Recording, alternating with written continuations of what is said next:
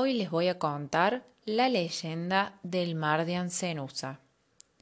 Cuenta la leyenda que en lo que hoy es la provincia de Córdoba, en lo profundo del mar de Ancenusa, en Mar Chiquita, que por aquel entonces era de agua dulce, vivía la diosa del agua, muy bella pero caprichosa y egoísta. Nunca se había enamorado de alguien, aunque no le faltaran pretendientes. Un día vio llegar a la costa a un aborigen malherido en una guerra, quien le sonrió tristemente, lamentado de no poder sobrevivir para admirar su hermosura. Y ella quedó perdidamente enamorada de él. Salió a la tierra para ayudarlo, y al cruzarse sus miradas sintieron que un hechizo de amor los llenaba el alma. Por culpa de la gravedad de la herida, la diosa creyó no poder salvar al guerrero, que cerró los ojos para siempre descansando en sus brazos.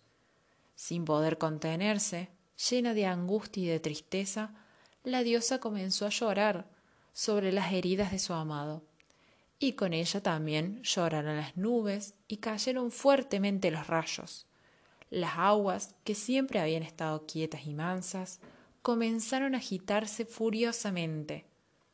Al amanecer, el joven despertó y vio que todas sus heridas habían cicatrizado gracias a las lágrimas curativas de la diosa. La playa estaba blanca y las aguas eran turbias y saladas, pero su amada ya no estaba más. El guerrero comenzó a buscarla desesperadamente, comenzó a nadar laguna adentro, alejándose cada vez más y más de la costa, hasta que comprendió que jamás la encontraría. De repente sintió que su cuerpo flotaba, como si alguien lo protegiera y lo acariciara. Y entonces descubrió que el alma de su amada viviría allí para siempre.